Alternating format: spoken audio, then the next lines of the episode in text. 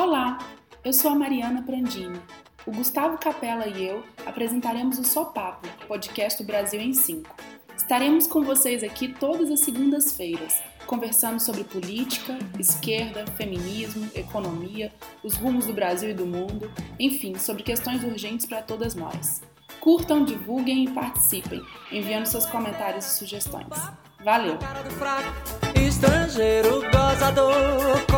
Cocarde, coqueiro baixo, quando engano se enganou. É...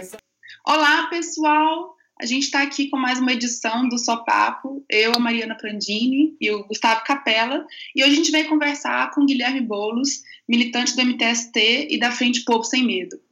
Oi, Guilherme, tudo bem? Tudo bom, Mariana? Tudo bom, Capela? E aí, Guilherme, beleza?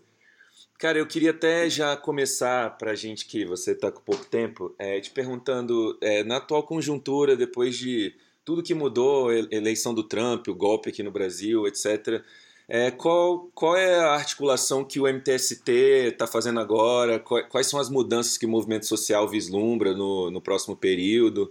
Enfim, assim, quais são as, as perspectivas que vocês têm estrategicamente a partir do movimento social para enfrentar essa conjuntura de é, aumento da direita, aumento do conservadorismo?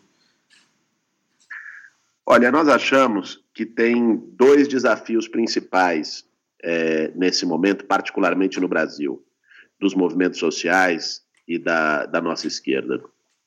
O primeiro é conseguir fazer uma frente ampla de resistência aos ataques a direitos sociais que estão sendo arquitetados e, e, já começam a ser implementados pelo governo Temer.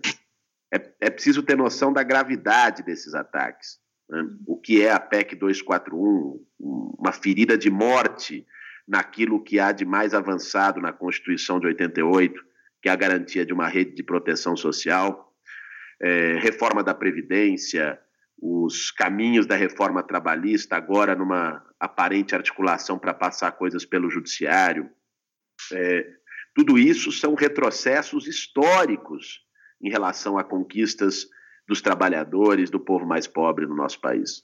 Né? Você pega a CLT da década de 40, é, o sistema previdenciário, também antigo, mas reforçado pela Constituição de 88, é, o, também o, os gastos, um sistema de gastos sociais, investimentos públicos no Brasil, saúde, educação, que já datam de 30 anos. Ou seja, um governo ilegítimo em dois anos quer fazer isso e é preciso é, enfrentar ferro e fogo é, usando todas as formas de resistência e isso precisa ser amplo. Eu entendo que esse é um primeiro grande desafio.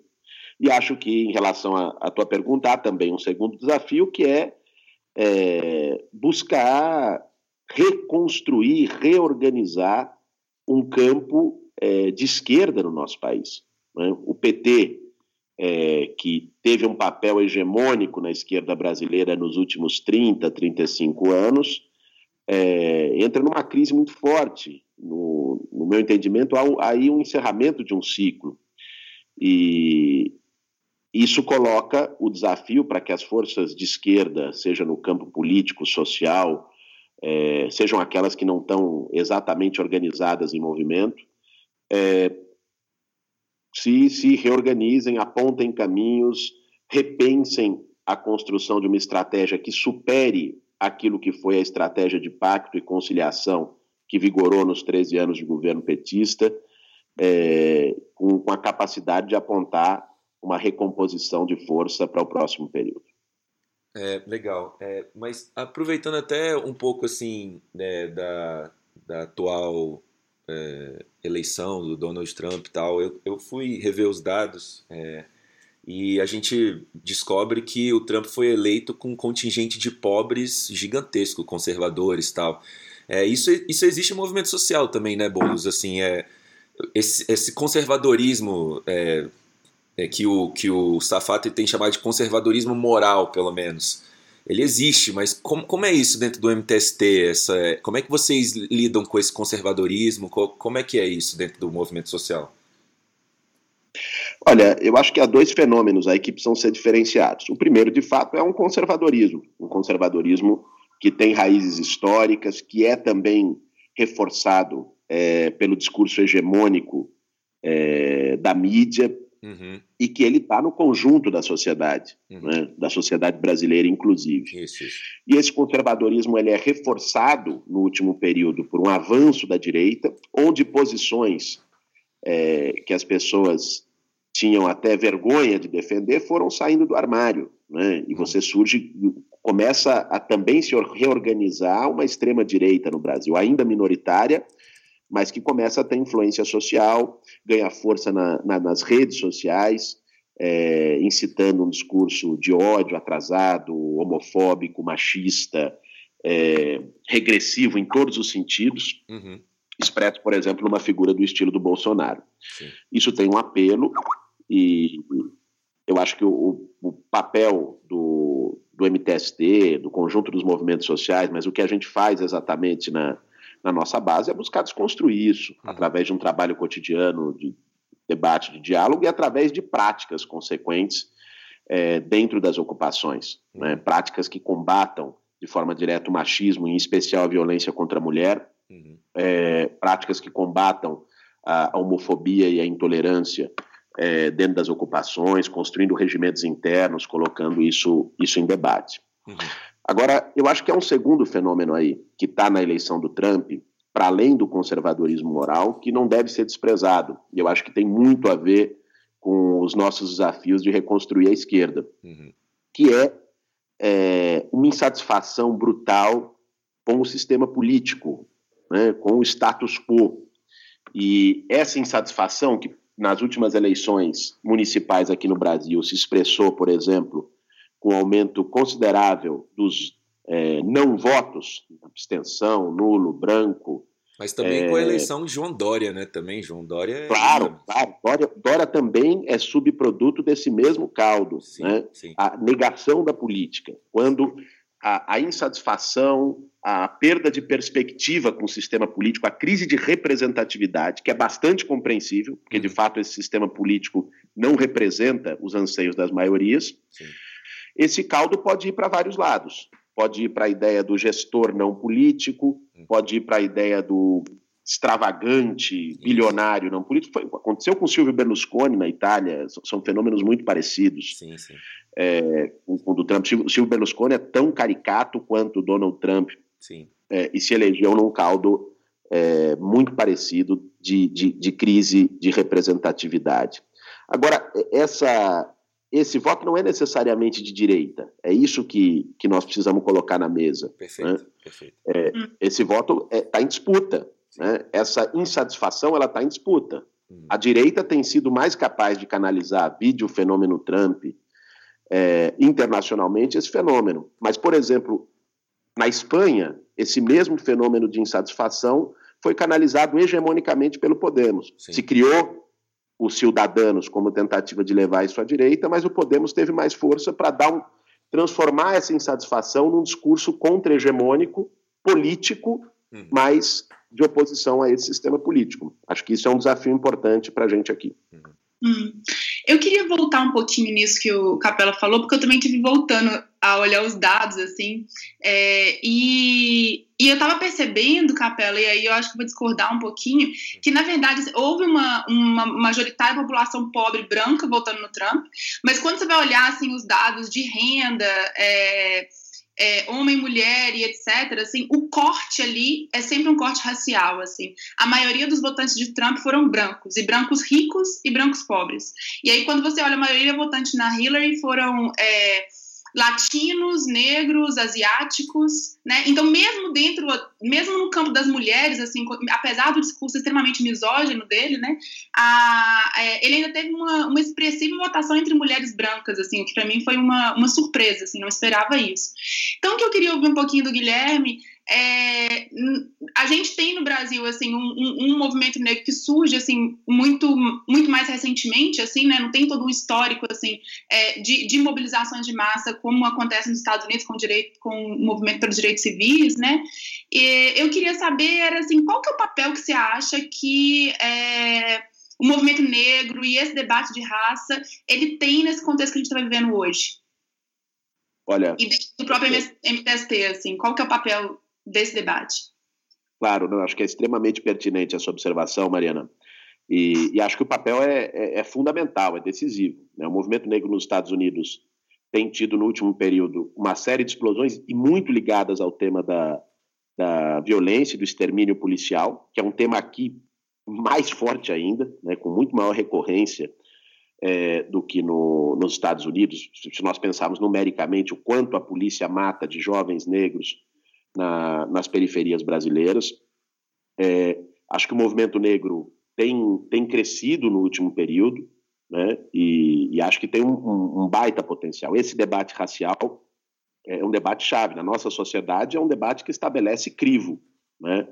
É, um crivo, inclusive, de, de, de classe é, muito bem delimitado. Né? No, no, MTST, como no conjunto dos movimentos territoriais de periferia, é, uma parte expressiva, a maioria das pessoas que fazem parte do movimento são negros e negras. E, e esse debate é um debate é, forte também dentro do movimento e vai ganhar caldo, na minha opinião, na sociedade brasileira é, com mais força quando temas como, como o das cotas e temas como a regressão nas políticas sociais que beneficiaram a população mais pobre e, por conseguinte, é, a população negra é, forem ganhando mais peso ao longo do ano que vem. Né? Quando você tiver retrocessos maiores em programas como ProUni, FIES, um questionamento mais duro das cotas que já está sendo feita por esses setores mais à direita, é, tudo isso, na minha opinião, tende a gerar é, uma reação mais forte do movimento negro e trazer a, o, a pauta racial para uma centralidade política maior na, na disputa e na luta de classes no Brasil. Sim. E você acha que aqui no Brasil a gente tem uma vinculação assim mais, diria, orgânica entre essas pautas que seriam pautas de reconhecimento e pautas de distribuição, de redistribuição, porque nos Estados Unidos acho que esse foi um grande dilema também, é, que, que de fato impactou muito né, os movimentos transformadores, que foi um, um é, uma atenção muito grande para as dinâmicas e para para os debates sobre a identidade, né? E, e com isso é, surge aí movimentos identitaristas muito fortes e uma, um certo retrocesso em relação às questões de, de distribuição de renda mesmo, as questões mais, mais econômicas, né? socioeconômicas. Você acha que no Brasil essas duas coisas elas estão mais vinculadas de modo mais orgânico ou, ou a gente também percebe um pouco essa cisão e é necessário pensar como, como pensá-los de modo é, mais, mais conectado. Conjugada. É, eu acho que no caso do movimento negro, é, essa vinculação é muito mais direta. Né? É, é, praticamente impossível separar isso. É, no caso de, de outras pautas identitárias, como você colocou, é, do tema LGBT, da, do feminismo, é, é, eu acho que é, é, preciso uma, uma atuação maior no sentido de, de conjugação. Muito embora a forma como, por exemplo, a luta feminista é, explodiu no último período no Brasil, é, foi muito associada, por exemplo, ao enfrentamento ao Cunha e, a, e a pautas mais caracterizadamente de esquerda, vamos dizer assim. Mas é preciso um esforço da, do conjunto da esquerda brasileira de debater mais a, a, unidade dessas pautas, porque eu vejo o risco de acontecer algo parecido com o que se tornou nos Estados Unidos, da, da falta de conexão, da luta por direitos sociais, da luta trabalhista, da luta dos movimentos populares por demandas é, de direitos imediatas, como o caso da moradia ou dos serviços públicos, é, e das pautas identitárias. Eu acho que é, é, é essencial nesse processo de recomposição da esquerda, é, que, que, isso tenha uma conexão mais forte, que haja uma, uma interação maior entre os diversos movimentos que desenvolvem essas pautas com os movimentos, é, digamos, que são chamados mais de tradicionais, que são, seja o movimento sindical, seja o movimento é, popular, urbano e rural, em luta por, por demandas mais econômicas. Boulos, é, aproveitando até essa, esse, essa, esse gancho da, da Mari, trazendo um pouco mais de volta para a política brasileira estrito senso, você acha que você falou de uma coisa que me chamou a atenção, que acho que está na, na ordem do dia de todo mundo é, na política no Brasil, assim, pelo menos no campo da esquerda, que é talvez um fim do ciclo do PT enquanto, sei lá, símbolo hegemônico é, da esquerda brasileira. Aí eu teria algumas algumas perguntas assim, são, são, dúvidas mesmo que eu tenho que talvez você possa auxiliar mesmo. Primeiro, você acha que existe a possibilidade de, de ter uma nova hegemonia? Ou seriam novas hegemonias? Será que a gente vai romper com a ideia de um, um partido hegemônico que dita um pouco o caminho da esquerda como um todo? Como, como é que você vê isso? E segundo, esse processo das prévias que está sendo puxado aí, principalmente em São Paulo, né? Como é que você enxerga isso, esse processo? Você acha que ele é interessante, que ele não é, que ele ajuda, não ajuda? É porque eu estava lendo algumas é, críticas, inclusive ao movimento das prévias, como um processo que não percebe que a derrota da esquerda foi estratégica e que aí você está tentando discutir é, uma derrota estratégica através da tática, que é uma tática eleitoral que é muito restrita. Enfim, eu queria entender assim, que, como é que você enxerga essas coisas? Então, é, acho que a, a crise da, da, hegemonia do PT, digamos, o PT funcionou como um guarda-chuva para lutas sociais, para movimentos, para uma militância de esquerda e, mais do que isso, para os setores progressistas. Hum. Né? Ali, 25%, 30% do eleitorado brasileiro que se tornou um eleitorado cativo do PT por sua identidade com pautas democráticas, populares, progressistas no último período. É, essa, essa crise mais dura do PT, que tem a ver não apenas com, com as denúncias de corrupção, com, é, digamos, uma crise moral no partido, mas tem a ver é, com uma crise de estratégia, né, com uma estratégia de, de pacto social que se esgotou e que o próprio golpe institucional no Brasil marcou o fim dessa estratégia. A burguesia brasileira e o conservadorismo político rompeu com essa estratégia. Isso, isso. Né? É, não, não tinham mais. É, enquanto durou a conciliação, eles ganharam com isso também, mas com o avanço da crise econômica, a burguesia não se satisfez mais com a conciliação e passou para o registro da expoliação, onde não, não haveria mais pacto possível e onde o PT, mesmo com as concessões é, do segundo governo Dilma, várias dessas concessões, aplicação de política de austeridade, mesmo isso era insuficiente. Sim. Eles precisavam de uma política é, mais selvagem de espoliação, como essa que está sendo é, implementada pelo, pelo governo Temer. Uhum. Agora, esse espaço que o PT ocupou, de algum modo ainda há um vácuo. Você tem forças políticas e sociais que têm crescido na, na esquerda brasileira e que de algum modo, disputam, estão, estão no âmbito da, da disputa desse caldo. Então, no âmbito partidário, por exemplo, você tem o PSOL, que, que cresce,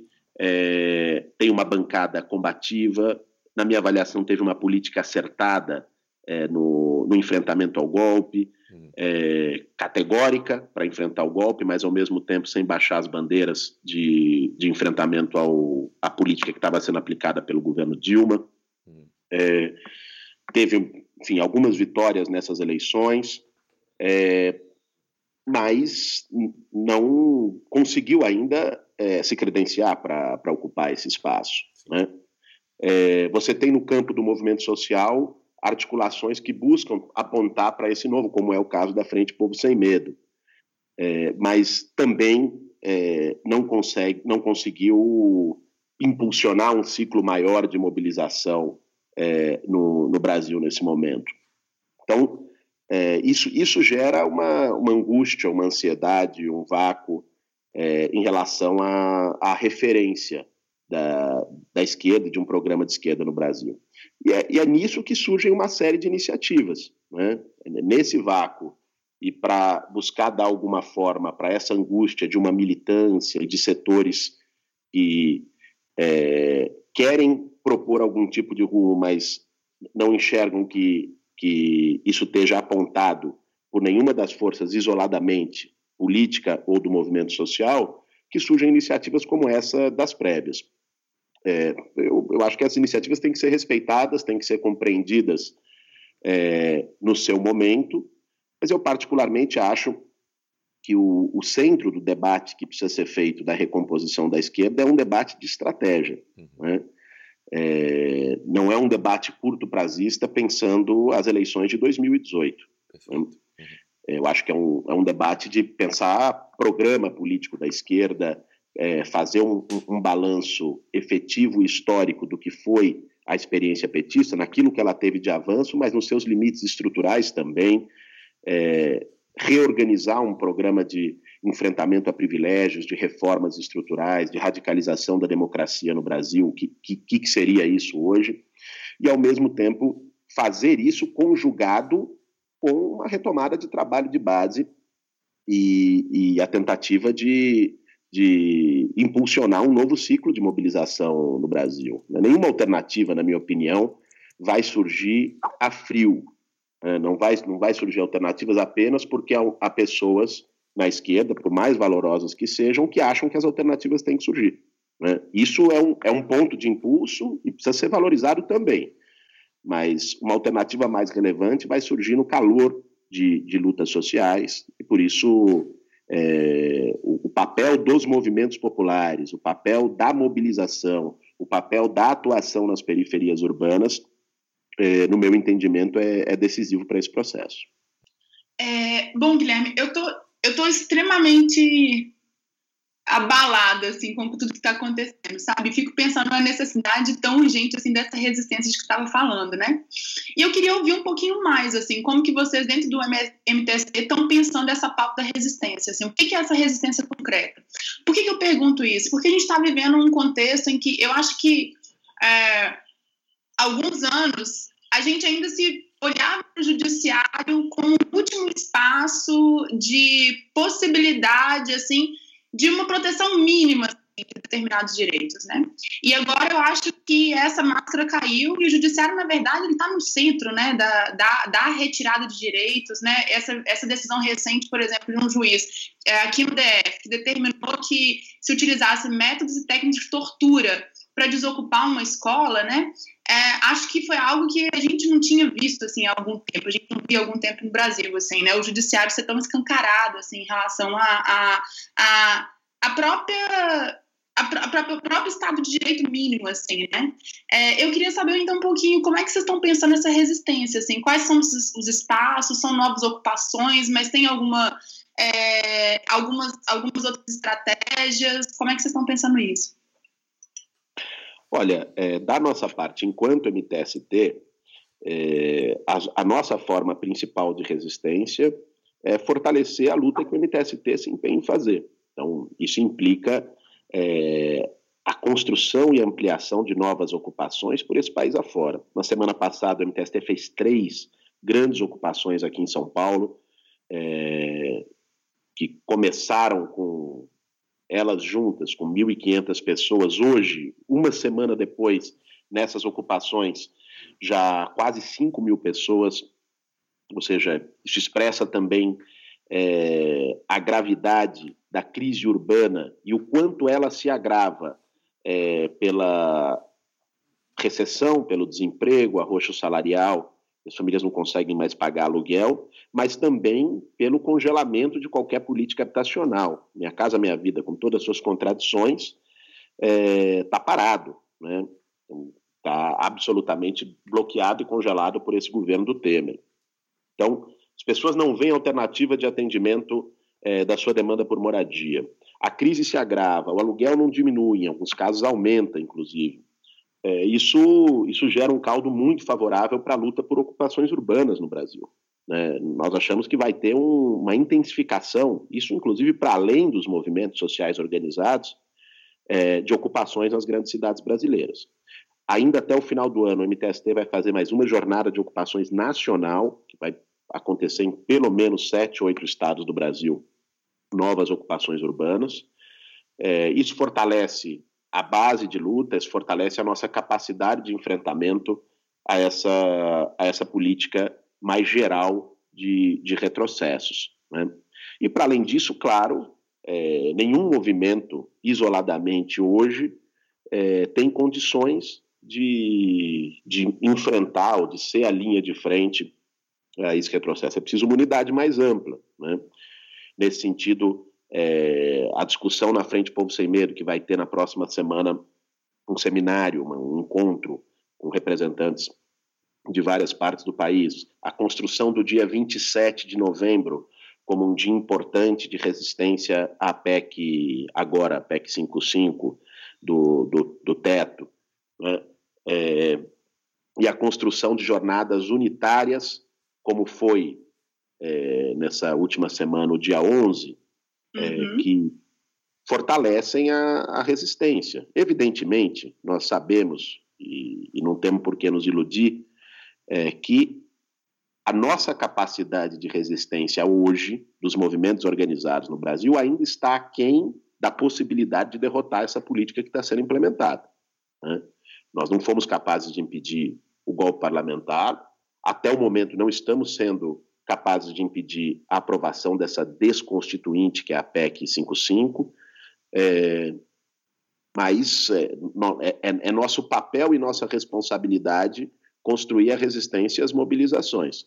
E tem fenômenos interessantes, por exemplo, ontem, é, anteontem, desculpem, no, no dia 11, o, duas, dois dos travamentos, dos bloqueios que o MTST fez, foram mais 10 aqui em São Paulo, dois foram junto com estudantes secundaristas, né, uma parceria com estudantes que estão é, organizando a luta contra a MP do ensino médio e também contra a PEC.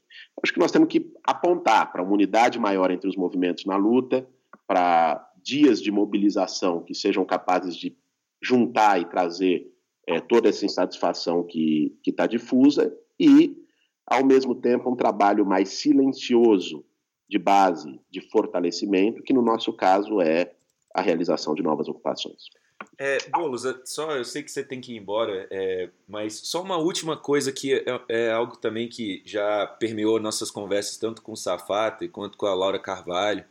É, Cara, a gente fala muito assim da esquerda. Eu acho que esse seu panorama ele é compartilhado, pelo menos pelas cabeças pensantes da esquerda em geral, que é a gente precisa construir, sentar, construir, elaborar estratégias novas, repensar nosso nosso programa, nosso papel, inclusive, estudo. Mas quais são as assim? Você falou de seminários e de, é, enfim, de atos conjuntos, mas mas, Boulos, o que, que falta? Assim? Falta uma tática diferenciada que permita diálogo de fôlego, falta, faltam tecnologias sociais para que isso aconteça, falta uma conjuntura mais favorável para que se sente efetivamente todo mundo elabore, crie um, um grande processo de elaboração. O que, que, que você acha que quais são as uh, que está faltando assim uh, os espaços ou, ou, ou, esses seminários que existem já bastam assim? O que, que você pensa sobre isso? Eu posso completar um pouquinho a fala do Gustavo, porque acho que vai um pouco na mesma linha. Você acabou de mencionar aí, Boulos, a, a relação com, com esse movimento das ocupações dos estudantes secundaristas, né? E eu acho que a gente tem, tem muito a aprender com essa, com essa moçada, né? É, eu queria ouvir, mas é uma dinâmica completamente diferente de, de se organizar, né? O discurso da horizontalidade, da ausência de lideranças, né? A, o não apartidarismo, que é muito forte para eles. Eu queria te ouvir um pouquinho nessa resposta para o Gustavo, se você pudesse falar um pouco mais assim, dessa relação de um movimento social é, tradicional, como é o MTST, o próprio MST, né? E essas, novas, essas novas dinâmicas aí de organização política é, que estão surgindo, assim, e que trazem é, formas diferenciadas de pensar mesmo o processo político. Queria te ouvir um pouquinho sobre isso, sobre essa relação entre vocês, assim, e o que, que vocês estão aprendendo e o que, que vocês estão ensinando. Olha, é, vou começar por essa tua pergunta, depois a do Capela. É, eu acho que esses movimentos têm, têm sido extremamente importantes, né, o, particularmente o movimento dos estudantes é, secundaristas, desde o ano passado em São Paulo e depois se generalizando por várias partes do país, agora com foco importante no Paraná, é, porque trouxeram a luta direta. E a forma de luta de ocupação, que já é histórica para os movimentos é, na cidade que, que ocupam, lutando por moradia, ou no campo pela terra, é, vamos dizer assim, ampliaram e credenciaram essa forma de ocupação para outros setores e para outras demandas. Né? Eu acho que isso é, é é, muito importante. Esses movimentos, como você falou, demonstram um dinamismo de luta é, que também merece ser valorizado, é, por vezes articulado nas redes sociais. E, enfim, acho que isso é um aprendizado para pra, as organizações de esquerda é, mais consolidadas, né? movimentos mais organizados há mais tempo e tal, que às vezes ficam muito fechados nas suas formas próprias de organização e não conseguem é, se abrir e dialogar com, com essas novas formas. Acho que é o pior que pode acontecer nesse momento é você ter é, dois tipos de movimento social, alguns mais consolidados, outros mais novos, é, sem capacidade de diálogo entre si. Né? Que, não só isso dificulta o nosso potencial de enfrentar o conjunto dos ataques, como isso torna a todos mais vulneráveis à repressão e à criminalização que já se anuncia com, com força. Agora, eu, eu acho que é, nós também não podemos fazer fetiche de, de formas organizativas nem de um lado nem de outro. Né? Uhum. A, a, horizontalidade, o dinamismo com, esses, com que esses movimentos trabalham é, tem um lado positivo, que é a sua capacidade de generalização e de dialogar é, com, com segmentos que estão na juventude mais avessos à, à organização política como um todo, a política a partidos, mas não só a partidos. É, mas acho que isso também expressa um limite que é importante que esses movimentos consigam perceber e refletir, que é o limite da organização no longo prazo, né? uhum. é, a capacidade de acumular forças, porque o, o que acaba por ocorrer é, fazer lutas explosivas importantes. Os secundaristas aqui em São Paulo impuseram uma derrota ao Alckmin no ano passado, é, uma luta que teve uma importância política incrível, mas que depois isso tem dificuldade de ter continuidade organizativa. Porque, junto com a rejeição a uma forma de política ou a uma forma de organização, acaba muitas vezes se rejeitando a política e a organização como um todo. Né? Isso é, faz com que é, os movimentos, embora dinâmicos na luta imediata, percam o dinamismo e a capacidade de aglutinação no longo prazo. Né? É, então, acho que esse, esse, esse debate também precisa passar por isso. Não pode haver apenas um encantamento com essas formas de organização e um encantamento acrítico, né, que, que, enfim, não, não permita que elas, inclusive, se aprimorem, melhorem e, e consigam acumular mais forças necessárias para um projeto de resistência. Em relação ao, ao, ao tema da, enfim, do, do que faltaria para esse processo de debate programático mais amplo, de recomposição da esquerda, é, nós temos, enfim, uma, uma razão conjuntural, na minha opinião, uhum. que é o fato das lutas não estarem é, tão amplas e acesas como nós gostaríamos que tivessem, não por falta de iniciativa de movimentos organizados. Né? Nós fomos contar nesse ano de 2016 o conjunto de manifestações, mobilizações, dias de luta que foram chamados. É verdade. É, foi muita coisa. Sim. O problema é que nós ainda não conseguimos tirar da cadeira é, grandes protagonistas da luta social no Brasil, que são as massas das periferias urbanas, são, é o povo trabalhador. É, assistiram esse último processo de mobilização é, pela televisão, não foram nem de verde e amarelo é, na Avenida Paulista, mas também não estiveram nas nossas manifestações de enfrentamento ao golpe ou agora de defesa de direitos. Né? Uhum. Então, é, enquanto não se colocar em movimento, ao menos uma parte é, da massa popular no Brasil, é, as iniciativas de recomposição elas encontram mais dificuldade. Né? Se nós olharmos o que foi o PT e como o PT conseguiu se consolidar como uma força dinâmica, é, com, com caldo político e social capaz de impulsionar um processo de 30 anos como impulsionou, isso foi num ascenso de lutas sociais. Sim. É difícil organizar, unificar e construir projeto no descenso. Uhum. Né? é, ou na estagnação. Não acho exatamente que a gente esteja num descenso, mas sim, acho sim, que nós estamos numa estagnação de lutas sociais. É, talvez então, até num incremento até mais baixo, né, aquém do que deveria. Verdade, verdade, verdade. Eu acho que não, é, você, você foi mais preciso. Acho que há, há um incremento, há um avanço gradual de lutas, mas que não chegam a constituir um grande ascenso de mobilização popular no país. Uhum. É, e uma segunda razão é a construção de uma referência. Né? Elas estão interligadas. Né? Mas eu acho que se, se deste processo, no curto prazo, no próximo período, surgir algum tipo de, de organização, não sei se partidária, não sei se frente, uhum. é, isso não dá para se ter a priori como algo fechado. Mas algum tipo de, de organização que, a partir de um entendimento de que é, não há mais espaço para uma estratégia de pacto no país. E de que, portanto, um programa de esquerda precisa ser um programa de enfrentamento.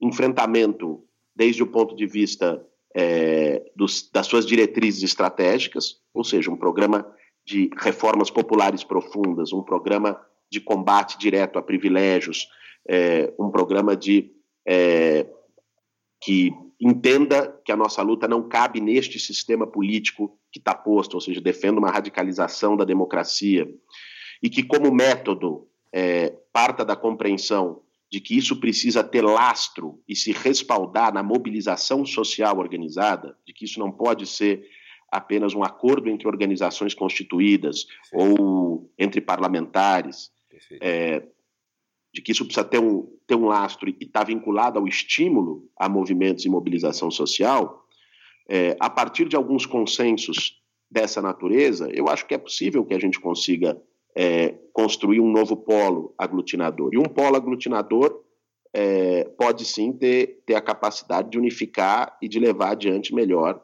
é, esses, esses debates dos quais você falava. Né? É, acho que é, é, um, é um esforço duplo, né? Que enfim, precisa se dar em dois campos. No campo da mobilização, né? no campo do estímulo a um ascenso, e isso não depende só de nós, evidentemente. Claro. É, mas também no campo da costura política, do diálogo maior entre o conjunto desses setores que tem uma percepção mais ou menos comum desse processo para fazer iniciativas organizativas e políticas no, no próximo período. Perfeito. É, Bolos, assim, queria te agradecer por ter participado. Eu sei que você tem até essa assembleia que você tem para falar agora, mas brigadíssimo, cara, mesmo assim, a gente está com esse projeto justamente para tentar atingir mais pessoas com, com essa discussão, né, em geral, que é incrível como a gente entrevista, né, Mari, um monte de gente e a gente é. acaba sempre voltando para as mesmas conversas, ou seja, é.